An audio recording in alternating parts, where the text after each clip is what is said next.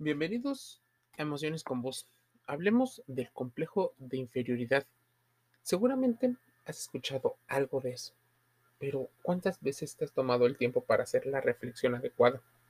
El complejo de inferioridad consiste en sentirse en generalmente por debajo o inferior a otras personas, ya sea por razones objetivas o no. Habitualmente la persona que llega a sufrir más el complejo de inferioridad siente que los demás son mejores, tienen más cualidades y más posibilidades de todo. Déjame decirte una situación. La aceptación es algo importantísimo, va muy relacionado con el autoestima, pero muchas veces se ha distorsionado el concepto de autoestima. Se le ha llamado, por ejemplo, amor propio. Y entonces, la idea es concentrarte en ti mismo sin en ocasiones considerar que existe un entorno, que los otros también colaboran tanto en la formación de tu identidad, en la formación de la narrativa y de la información que ocurre. Todo eso va a influir. La idea es en ese trabajo de, de construcción de nuestra identidad y de deconstrucción cuando tenemos ese proceso, es regresar a un principio muy básico, que es entender cómo y de dónde vienen nuestros comportamientos.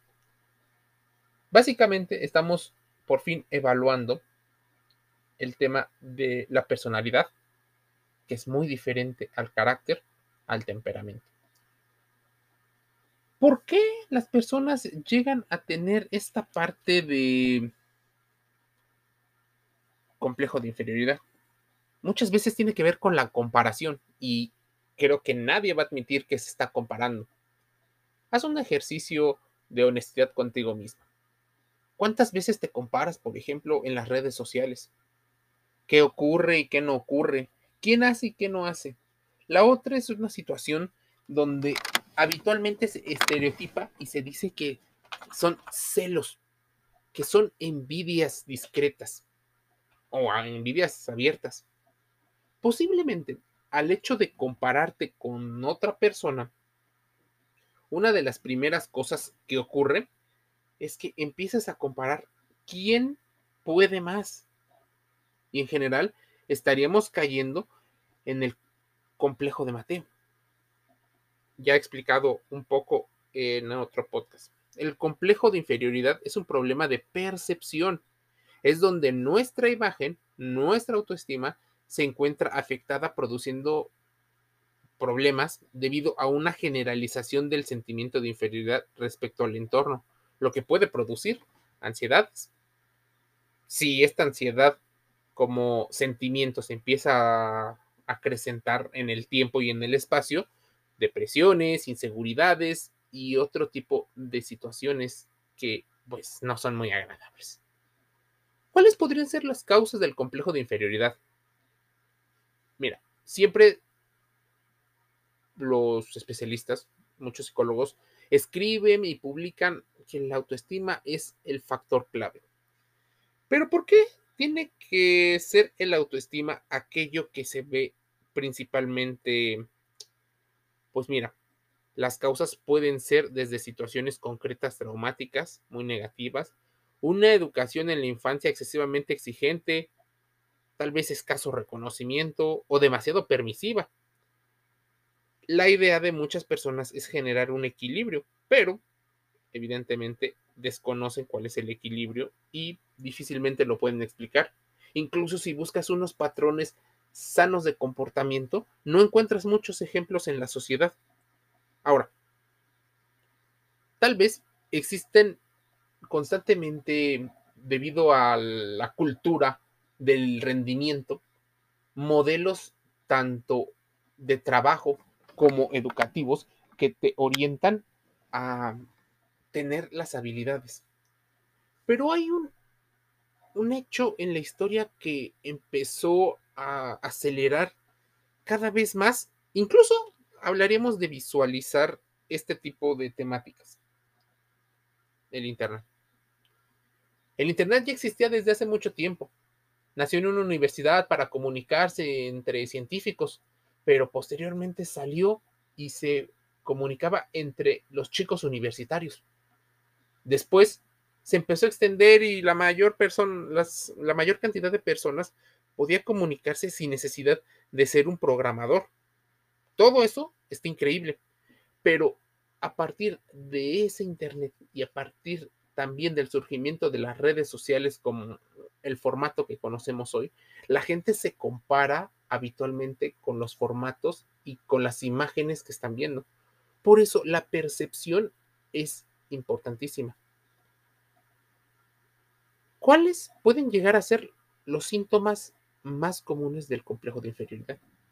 De hecho, te diré una lista, pero evita el sesgo de confirmación. Evita el decir, ah, yo sí este, yo no este. Es importante que si te identificas con alguno, empieces a investigar los conceptos y de preferencia acudas con un profesional de la salud emocional. ¿Quién es? Un psicólogo profesional, sí, aquel que se tituló, que tiene experiencia eh, no solo en la universidad, sino también ayudando a las personas de manera profesional y científica. Evita a los gurús. Ahora, ¿cuáles son esos síntomas? Mucha gente, debido a esas comparaciones, llega a tener que eludir situaciones de competencia con otros. Todos somos buenos. Todos merecen oportunidades. Igualdad y equidad en ocasiones eh, son muy buenas, pero si detrás de eso viene una situación de complejo de inferioridad, aunque en el exterior esté bien dicho, en el interior realmente no lo sientes. Se notarán en los actos y se notarán en las palabras, tal vez en una, tal vez en las dos, pero eludir situaciones de competencia a muchas personas les genera cierta satisfacción o es la respuesta para evitar la ansiedad de la competencia. Puede haber cierto retraimiento social, alguna inseguridad, eh, sensibilidad extrema a los estímulos, incluso a los comentarios. Una búsqueda de atención tal vez constante, casi, casi, es el mismo mecanismo en el cerebro que ocurre con cualquier otro tipo de adicciones. Hay un miedo exagerado a cometer errores, entonces se busca cierta perfección en búsqueda de agradar a las otras personas.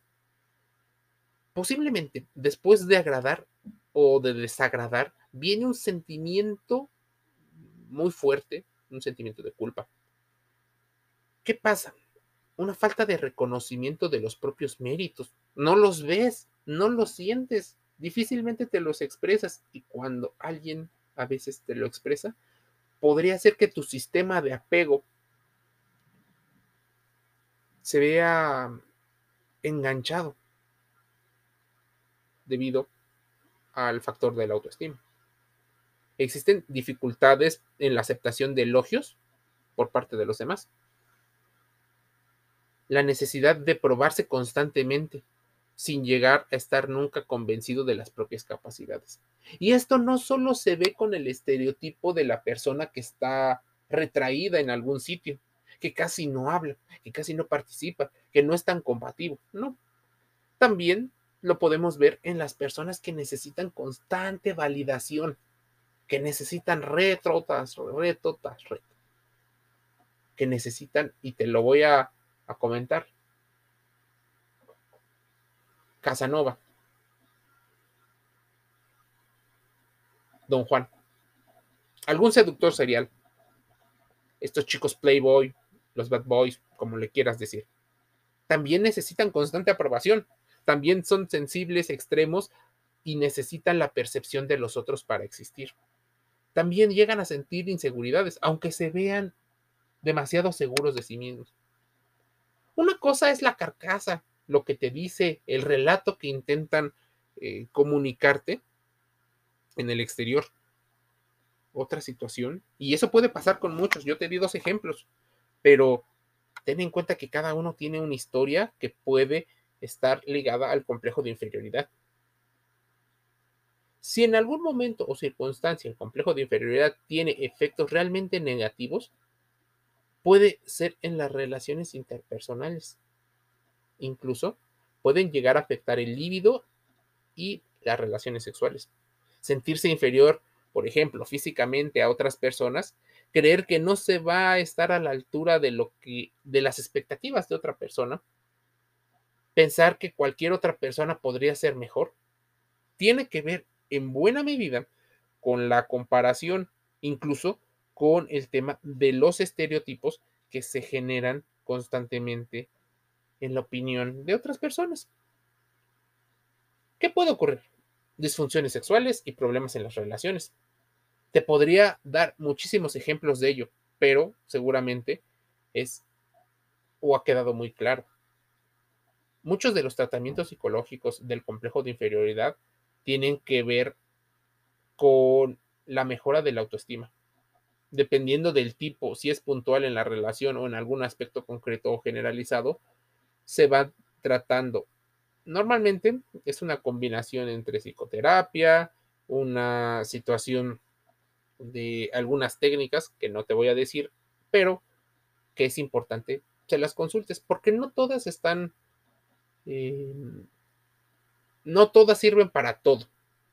Entonces, alguien tiene de manera racional, de manera eh, científica, necesita evaluar qué pasa sin ningún prejuicio. Y por eso una persona que no te conoce puede ponerte una, serie de, de test o de baterías que puede ayudarte sin caer en una situación de sesgos en la forma de evaluar. El complejo de inferioridad para muchos es una situación que solo la viven un pequeño sector, pero no, no te confundas. De hecho, está en nuestras creencias, en la génesis de nuestras ideologías. Reside muchas veces en las experiencias tempranas, comentarios despectivos, despreciativos de nuestros padres, burlas en el colegio, los primeros rechazos del sexo opuesto, las formas de seducción, las suficientes capacidades para hacer o no hacer algunas actividades. Ahí está la semilla de la inferioridad. Y cuando hablamos de un sentimiento más o menos generalizado y persistente sobre uno mismo, es cuando podemos hablar de un complejo. Si tú buscas, por ejemplo, complejo de inferioridad latinoamericano, te encontrarás varios videos donde encuentras, por ejemplo, a varios eh, politólogos, internacionalistas, sociólogos y psicólogos hablando de que la formación de la identidad nacional de varios países puede parecerse debido a sus orígenes. En este caso, el origen eh, católico cristiano o judeocristiano que tiene una base muy importante en la constitución de los países nación en Latinoamérica. ¿Por qué latinoamericano extraña esta, ese pasado europeo? ¿Por qué sueña con ser el estadounidense promedio? Cuando muchas veces ni el estadounidense promedio quiere ser el estadounidense promedio. Probablemente tiene que ver con un tema muy relacionado al dinero al poder, al estatus. Es muy chistoso y parece hasta broma, pero no lo es, que queramos ser otra persona que no somos, sin considerar qué opinan los demás. Ahora, la mayoría de personas que padecen estos pensamientos y sensaciones los han experimentado en el pasado y encuentran un gran obstáculo en superar la voz interior que les dice no puedo. Tener que de alguna manera resignarte y tener que decir, soy así, no puedo hacer más, a menudo hace que muchas personas se queden estancadas por los efectos de las malas experiencias. Así que ten mucho cuidado con lo que dices y con lo que haces. Sobre todo cuando una persona es aún menor de edad. Cuando va formando su identidad a partir desde que nace y los 6, 7 primeros años de vida. También en la adolescencia debes de tener mucho cuidado porque se van formando otro tipo de situaciones. De hecho, la comparación es una de las tareas básicas del pensamiento. No la podemos eh, quitar, pero no es lo mismo decir, mira, creo que tú podrías hacer esto, creo que por aquí pudiéramos mejorar, que sigue una línea más de un consejo o de una apreciación, que puede ser, en este caso, de una situación positiva, aunque también puede llegar a haber un comentario de índole negativo, como esto no debería de ocurrir porque trae X o Y eh, consecuencia. Esta es una comparación de alguna acción o de algún rendimiento, incluso con podría ocurrir con otra persona. Pero, ¿qué ocurre cuando ese negativo, incluso sin darnos cuenta, sin mala intención, empezamos a comparar y decirle que el otro lo hace mejor, que tú siempre estás en un error, eres un estúpido. Bla, bla, bla. Discursos de comparación que normalmente afectan y crean una, una resistencia por la otra persona a no seguir escuchándote. Mientras comparamos, nos formamos una idea más precisa de lo que nos rodea. Sin embargo, el problema comienza cuando nos comparamos con los demás y realizamos un juicio de valor con lo que terminamos de menospreciarnos. Entonces surge ese complejo de inferioridad y no porque hayamos querido, sino porque no sabemos expresarnos de otra manera. Una tensión duradera y perjudicial que proviene de una actitud emocional frente a situaciones vividas.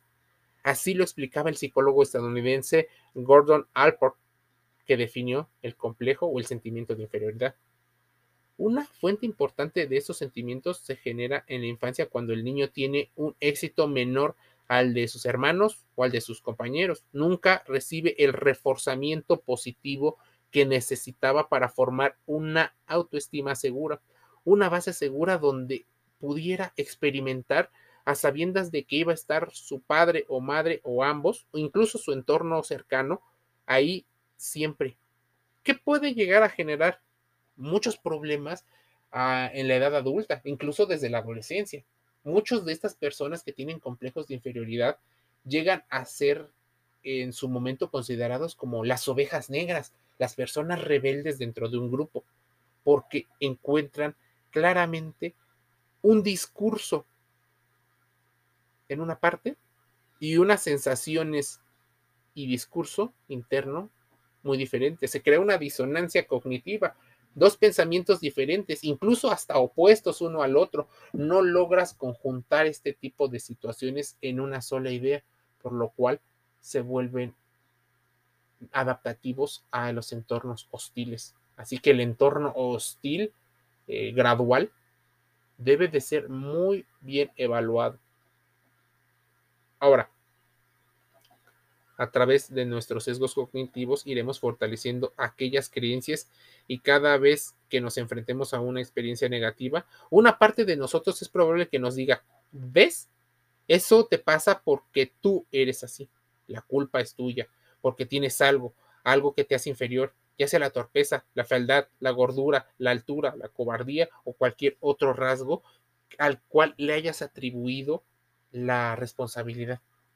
Sesgo de confirmación. Entre otros sesgos, porque de hecho ocurre. En nuestras creencias se fortalecerán, o mejor dicho, las fortaleceremos. Y así el complejo de inferioridad se hace un espacio en nuestras mentes y en nuestras emociones, haciendo muchas veces bastante daño. Ahora, ¿qué pasa, por ejemplo, con las personas que se ruborizan?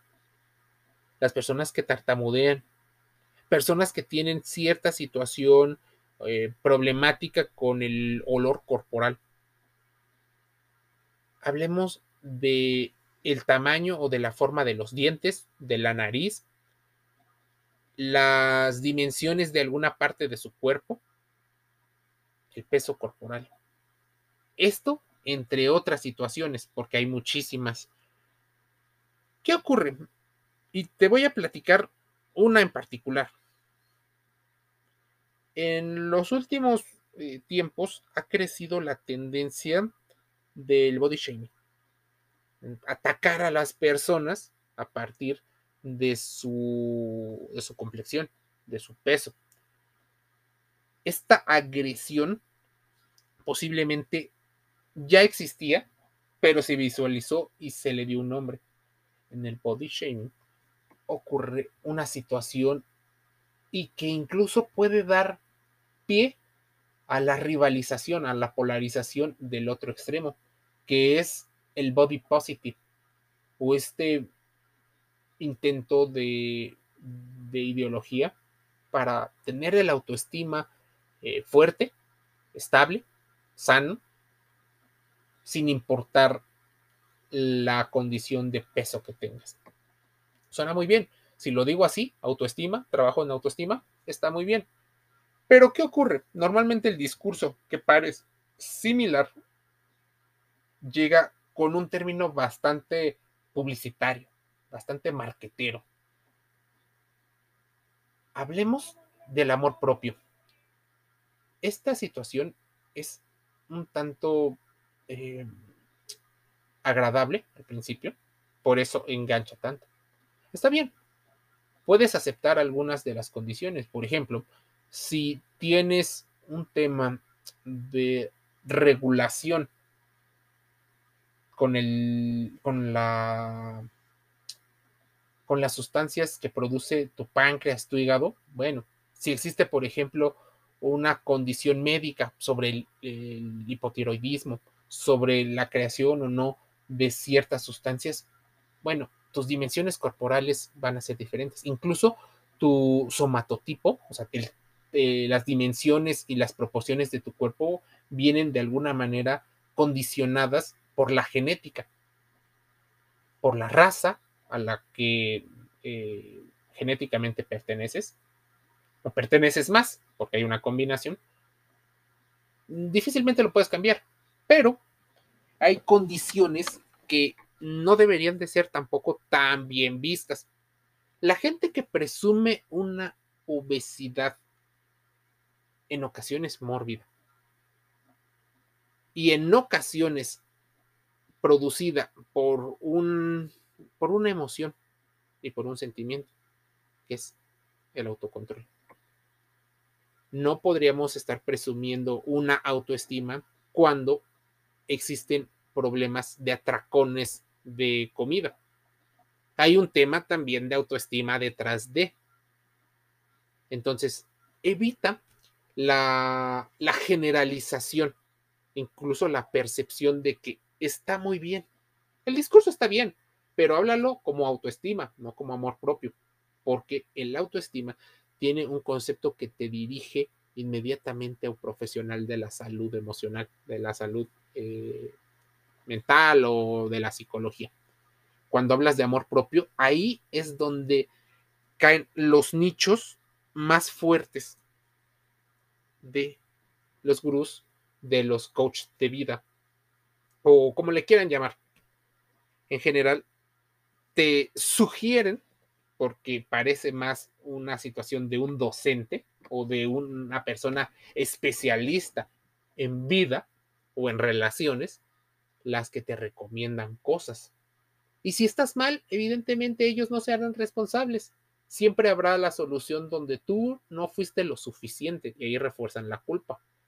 ¿Qué ocurre con un profesional de la salud? Te da y te intenta abrir un panorama y busca que tú tomes algunas de las decisiones. Te da cierta independencia de manera guiada y gradual. Ahí es donde la aparición de las perspectivas influyen bastante para que se forme o no el complejo de inferioridad. Sé que el tema es amplio, sé que tiene varias aristas, por eso es importante lo investigues, lo contrastes, incluso esté en contra de lo que yo te estoy diciendo.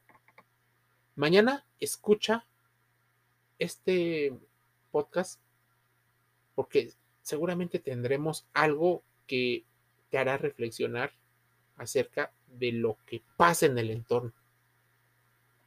Me despido. y te invito a que te suscribas a Emociones con Voz, Spotify, gratis Google Podcast, Amazon Music Audible, Anchor FM y algunas otras. Hasta pronto.